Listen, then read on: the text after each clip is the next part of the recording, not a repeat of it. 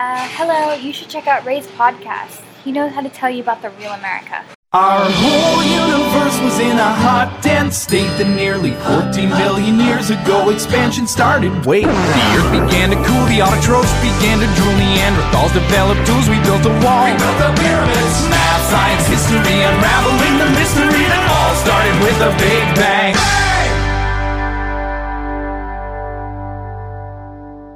Hello，大家好，欢迎收听本期的老马侃美国，我是老马。今天为大家请来了一位嘉宾，叫做 Scholar。我是特别激动啊，现在在一个小 baby 的旁边录这期节目。然后我其实真的是第一次见到这么小的小孩儿，第一次抱的时候，真的浑身都是颤抖，真的是心跳就加速了，因为真的是见着一个新的生命，然后特别激动。然后也是跟 Scholar 聊天的时候，才发现原来很多的这种中美的生孩子都是有这么大的差别。对，虽然我没有生孩子的经验，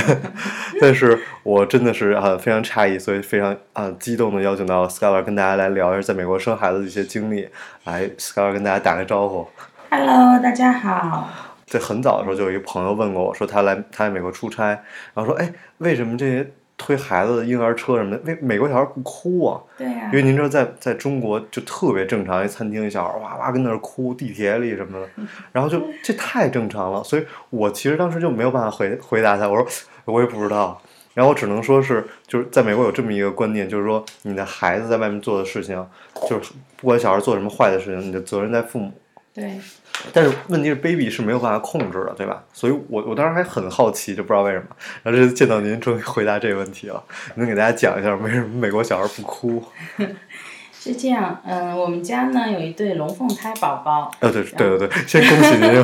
生一对龙凤胎宝，这太难得对了。，因为是两个孩子，所以说呢，呃，我们之前因为呃，我们也是非常传统的中国家庭，所以我们会非常恐慌，因为我们在知道我们家会有一对龙凤胎宝宝之后呢，我们就非常紧紧张，计划了很多事情，包括要请月嫂呀，要请 保姆呀，然后我们就会觉得，哎，两个宝宝我们是完全自己没有办法搞定的。对对对，但是其实，嗯你比如俩宝宝在国内那一个宝宝都得请多少对对人对？因一为家一家什么在六个人照顾一是个孩子？在国内呢，因为我们从上海过来，所以在上海其实有一个标准配置，就是说，嗯，如果家里生宝宝，那就是外公外婆，那一般都是外公外婆嘛，然后爸爸妈妈，然后会加一个月嫂，然后还有一个照顾月嫂的阿姨，专门帮月嫂做饭、打扫卫生那些。这为什么没有爷爷奶奶？啊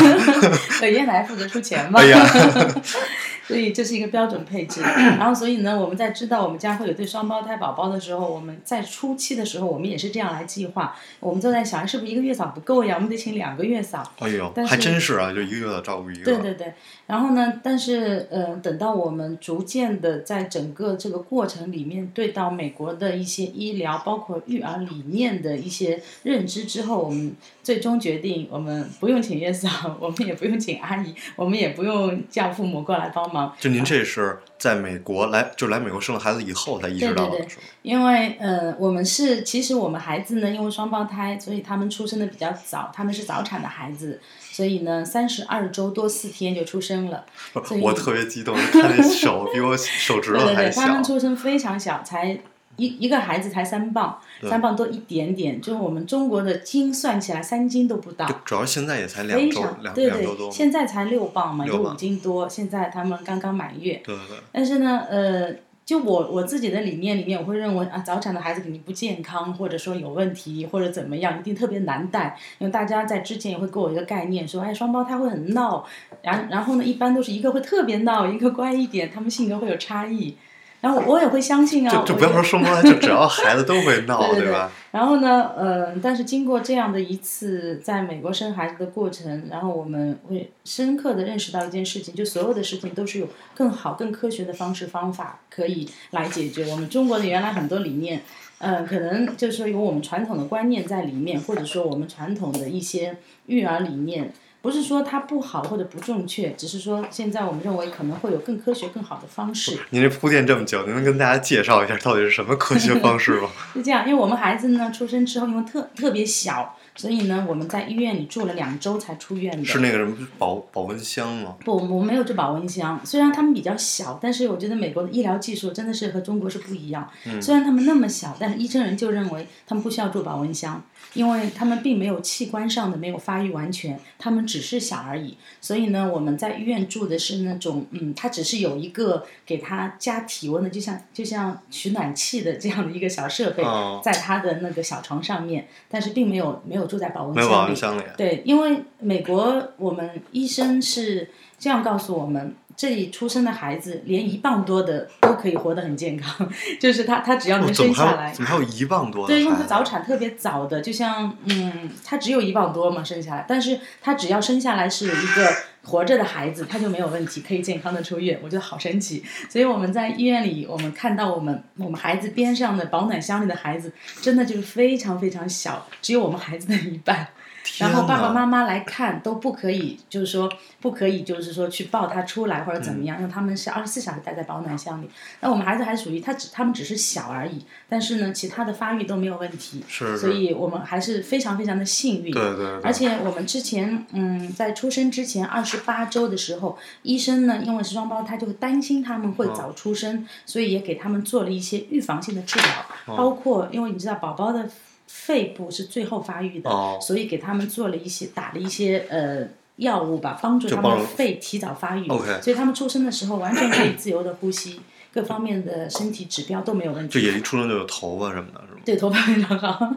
但是他们就是出生的时候会有两个问题，第一个问题呢，就他们体温不稳定，他们太小了，还控制不好自己的体温，所以他们需要一个监控。然后呢，他们不会喝奶，哦因为他们喝奶是需要有力气的，他们也太小，所以我们出生的时候会有一个奶管插在鼻子里面。然后如果他自己帮助他喝，但是如果他可能我们刚出生只会喝。呃，五 ml 这样子，那现在他们很厉害，已经喝到一百 ml 了。但哦是这个过程是渐进式的。医生在这两周里面，最主要呢是帮助他们完成三件事情。第一件事情呢，不要忘记呼吸，因为小朋友这么小出来，他们有时候会忘记呼吸了。不是，不好意思，这这个还能控制，还是医院就是对对对，医生会在这两周，医生在我们出孩子出生的时候就告诉我们一件事情：你们孩子太小了，虽然各方面都很健康，但是呢，我们不能让他出院，因为呢，他们还有很多东西没有学会。嗯，有最主要的是三件事情：第一个要会学会喝奶，第二件事情呢要学会呼吸，第三件事情呢要学会控制自己的体温。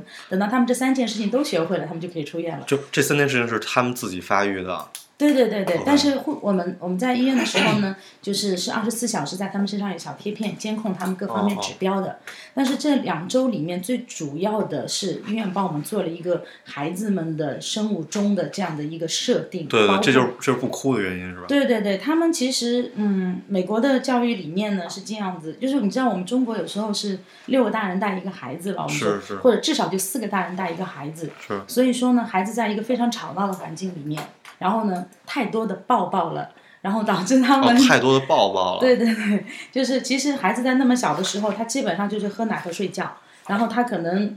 其他的需求上面，特别是在月子里的孩子，我们原来都会说，哎，孩子那么小，他都不懂。其实不是的，他的生物钟，包括他的很多的性格的培养，都是在月子里就开始了。哦所以我们在医院的这两周呢，我们从出生开始，我们就三小时喂一次奶。然后三小时都是有有剂量的，就这个都是人医院告诉你对对让对你对怎对么对来对弄的。。然后我们在不医是，院不的好意思，这个都是也是每个 case by case 来来安排的吗？对我们，我们有专我们在医院的时候是这样，每一个孩子出生，他都有指定的一个负责的护士，哎呦这个护士就是我们这个孩子的每天负责跟我们来沟通。哦美国的医医院给我们最大的感受就是说，真的每一个孩子都是至关重要的。对对，然后我们每一天医生都会给我们开一个会，跟我们来哎说一下这一天整个二十四小时孩子的情哎呦况。每天都这每一样，天，他每一天我们差不多中午十二点钟过去，他都会告诉我们，哎，今天，呃，因为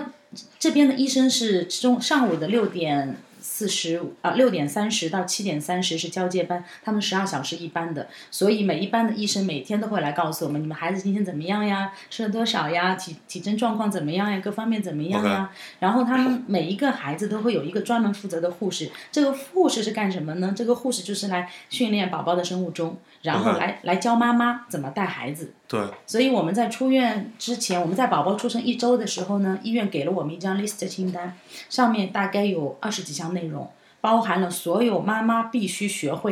带宝宝的一些 对药我在理。您朋友圈看到了。 就是您这个生物钟，除了靠喝喝奶来调节，还有什么来调节生物钟呢？嗯呃，我们在医就院的时候，刚讲一个抱抱，然后还有一个对喝奶，还有一个什对么呢？，第二个是喝奶，然后呢就是孩子就是包裹也很重要，呃，这里有一些特殊的方法来包裹住孩子，嗯然后呢让他在一个安全的环境里面。有时候我们在国内的时候，妈妈都是就是抱着孩子睡觉的，呃，就妈妈就是睡觉时候把抱着孩对，子睡几觉，乎很多我知道我中国的朋友生孩子，就是孩子生下来之后都不是睡在自己的婴儿房或者是啊婴儿床，哦他都是和妈妈睡在一起，因为母乳可能比较方便。嗯，但这样会造成一个什么状况呢？就是孩子会对妈妈的气味非常依赖，离开妈妈他就会尝到，哦，因为他他熟悉，他一直在那个那个气，因为孩子对味道是非常敏感的，所以就会导致一个状况，就是孩子是离不开妈妈哦对的。，因为所以也是我，我觉得我因为我能接触到生孩子的人实在太少了。嗯我记得上一个就应该是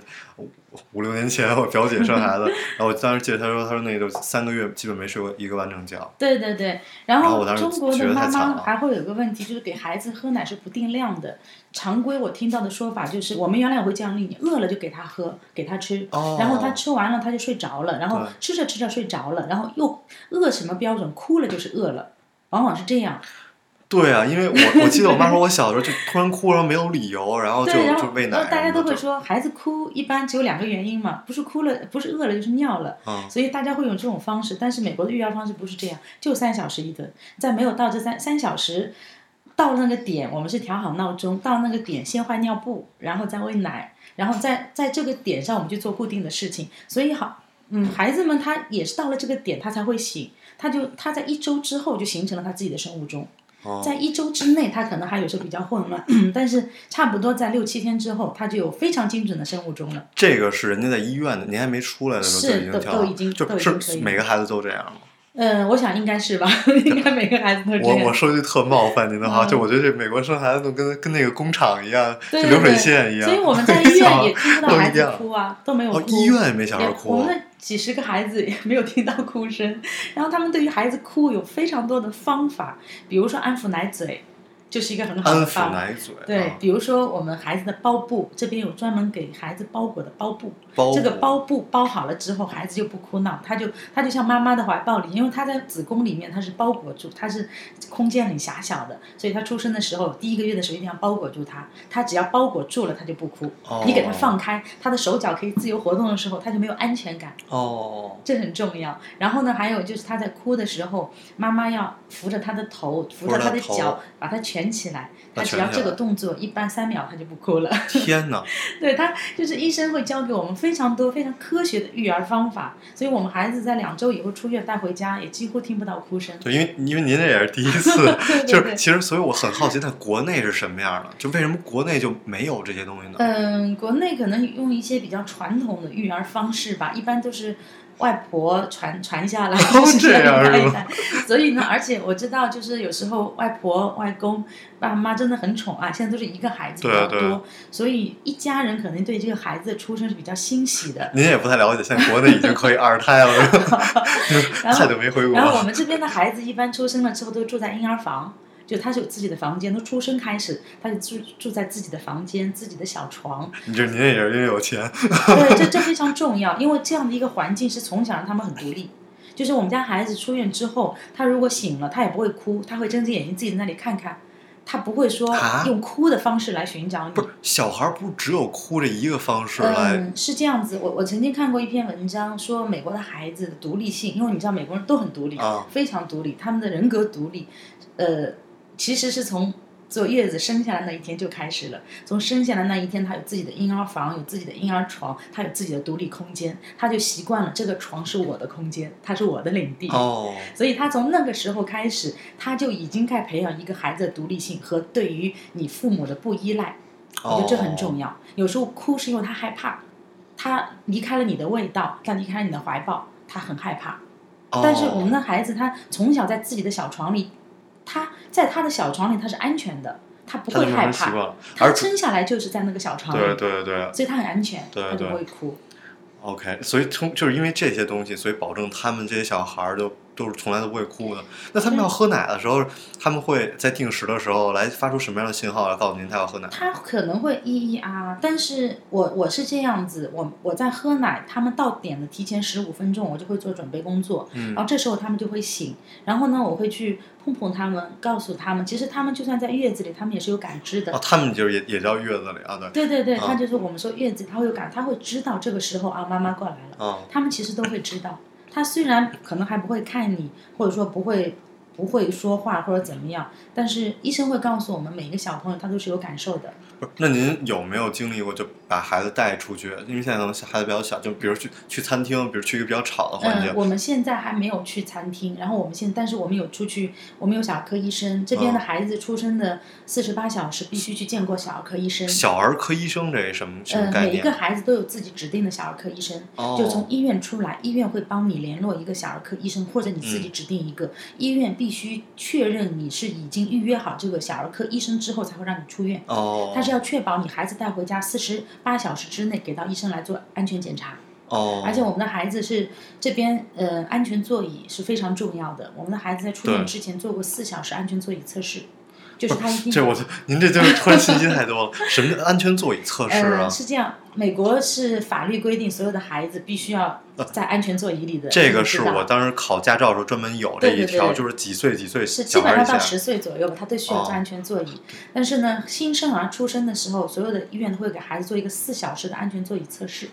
就是他在这个安全座椅里要坐了四小时，没有没有异样。就是没有不安，或者嗯说没有、没有任何哭闹，没有任何问题啊，你就说明他是可以，你妈妈带出去，让他在安全座椅里待四小时了。就新生儿，就就宝宝这安全座椅，就是也都是他们单独，就是这个这个年龄段儿小孩儿的对安全座椅。对，他是根据我们的孩子是我们的安全座椅，小朋友是从四磅开始，哦它有它是四磅起的，超过四磅的孩子就可以坐了，所以医院只要过四磅就可以让你出院了。哦天因为哪！安全座椅最小是从四磅起的，所以我们的孩子是四磅五出院 的。哎呦，真是，就这这么好的服务，这种都是不是挺贵的呀？对，呃，我们自己所有的这些服务全部在保险里面的。我哦们您自己有保出钱险呢是吗对对对，然后自不己是您这是不不需要是特别高级的保险？ 不很普通的每个这里的每个家庭基本上都是这样的保险，哦自己不用出费用。而其且我们医院特别好，因为我们的孩子没有出院，嗯所以说呢，我们的孩子出生之后，医院还给了我们一间家庭房。哦，给您一间健身房。对对对，因为我们的孩子没有出院，为了方便我们二十四小时可以去看孩子，所以哎在呦，啊孩子的病房的一个楼层，左边是孩子的病房，右边就是那个就有点像那个酒店，嗯对酒店。呃，然后爸爸妈妈可以住在里面，但是它所以是那个 condo 是吧？然后就是里边可以做饭。可以有有一餐有那个，它有公共的餐厅、有公共公餐厅共的客厅，哦哦然后有有点就像那种嗯酒店，它会它所有的设备都类似于有点像硬的这种这在种。哦，在感但是觉是在这种医院里的医酒院里店，一个而且还楼是层一层，哎呦，在我们孩子的病房边上，对然后很对有意思。我们我们出生的这个医院的那一间 family room 是麦当劳赞助的，哦，麦当劳在那种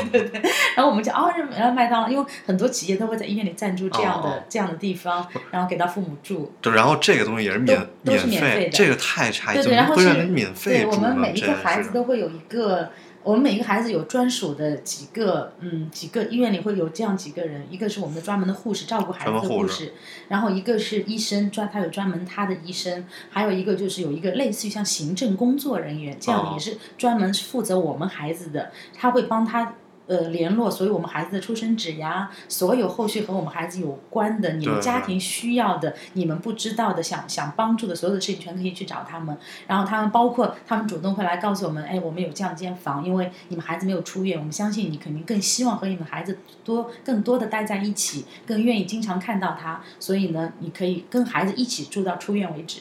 就说实话，我觉得国内家把那个，比如小孩生出来的毛叫脆毛嘛，就头发嘛啊，做根毛笔，我就啊，那这里没有，然后这里没有，这里认为医生会认为孩子那么小不可以，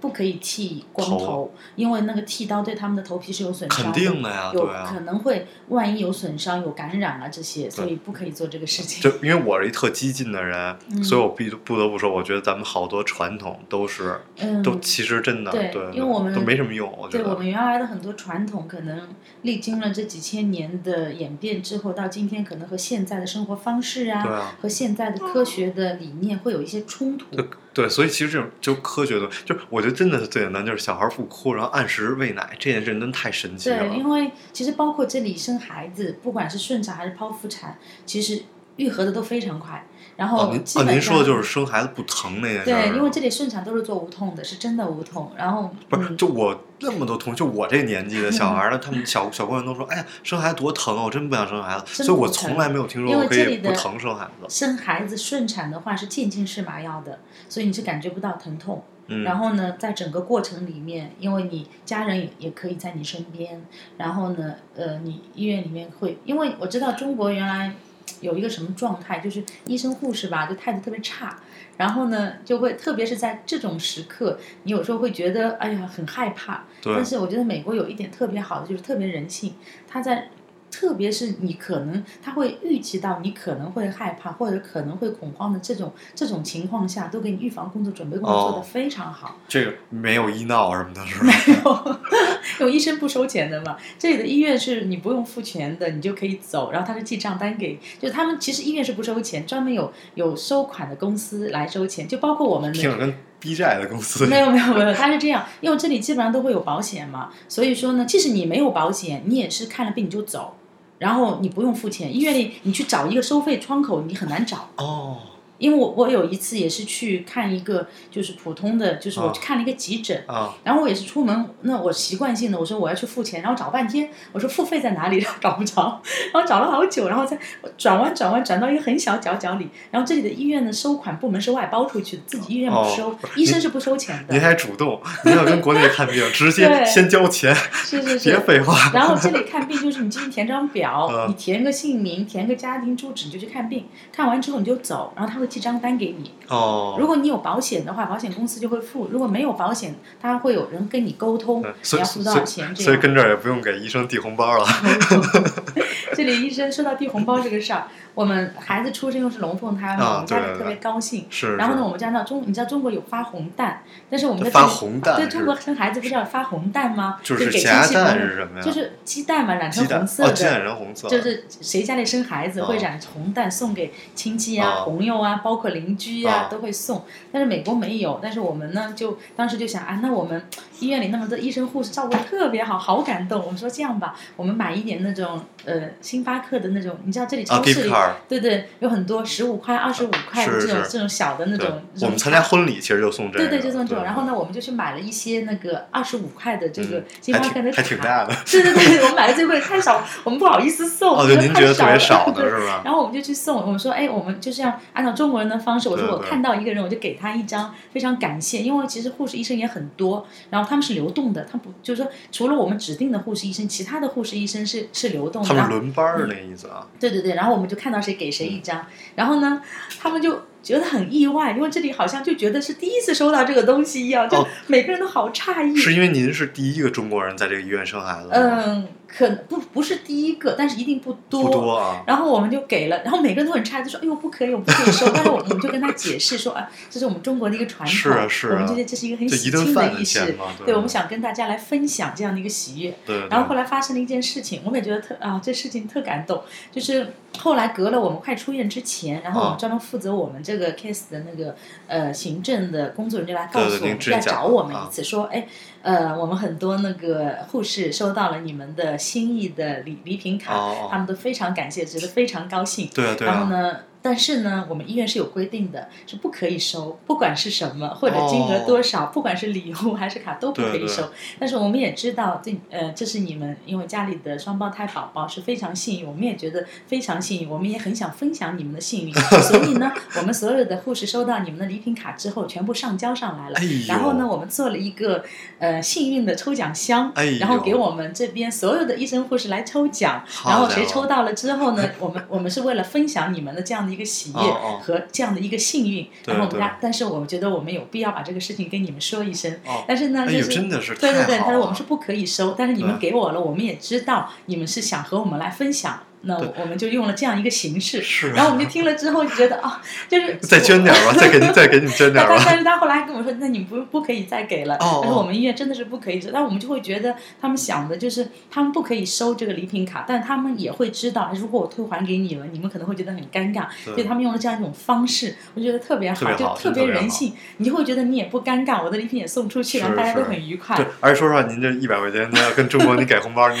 对护士看不上你。是是是，然后他会觉得二十五块太多了。我们第一次给给我们那个护士，他就说：“哎，你有没有两块的？给两块就可以了。那一杯咖啡才两块，不用给那么多。”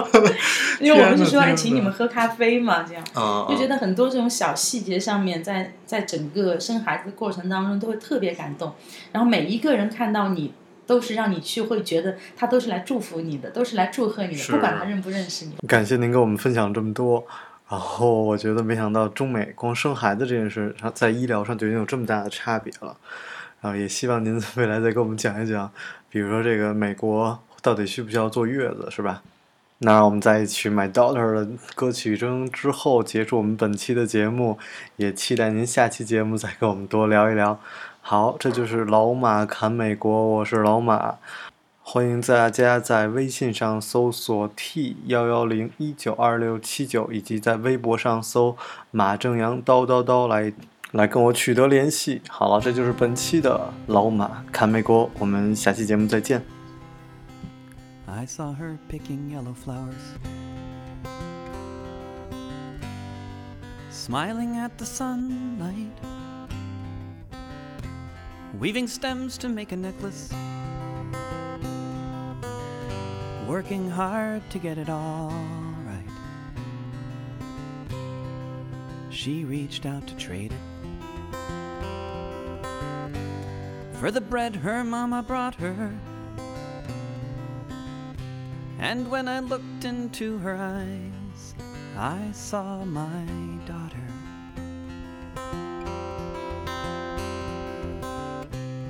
Her feet were bare as mine were.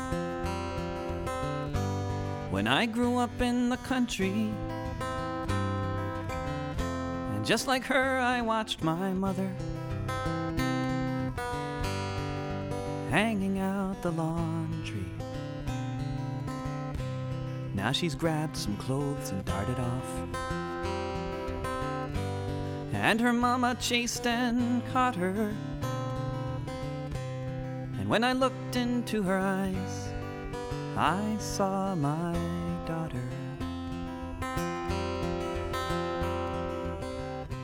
Now she's running down the alleyway. Dust rising up behind her.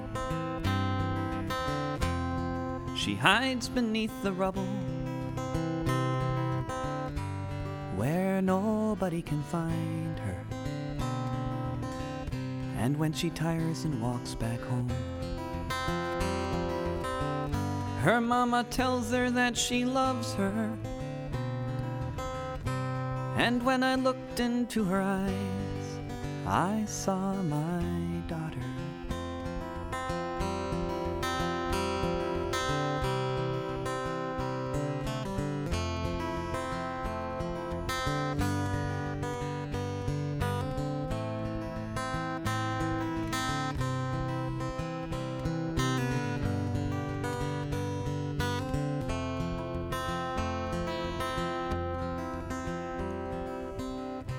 And when the sun sets, she is hungry.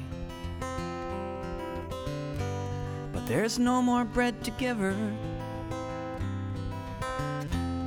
The cement floor is cold tonight.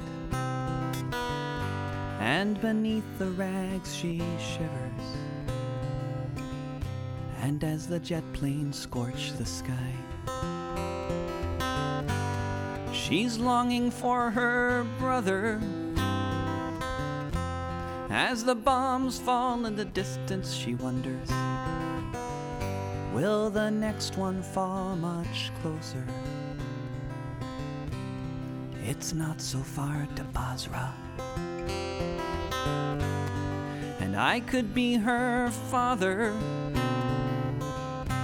Cause when I looked into her eyes, I saw my daughter.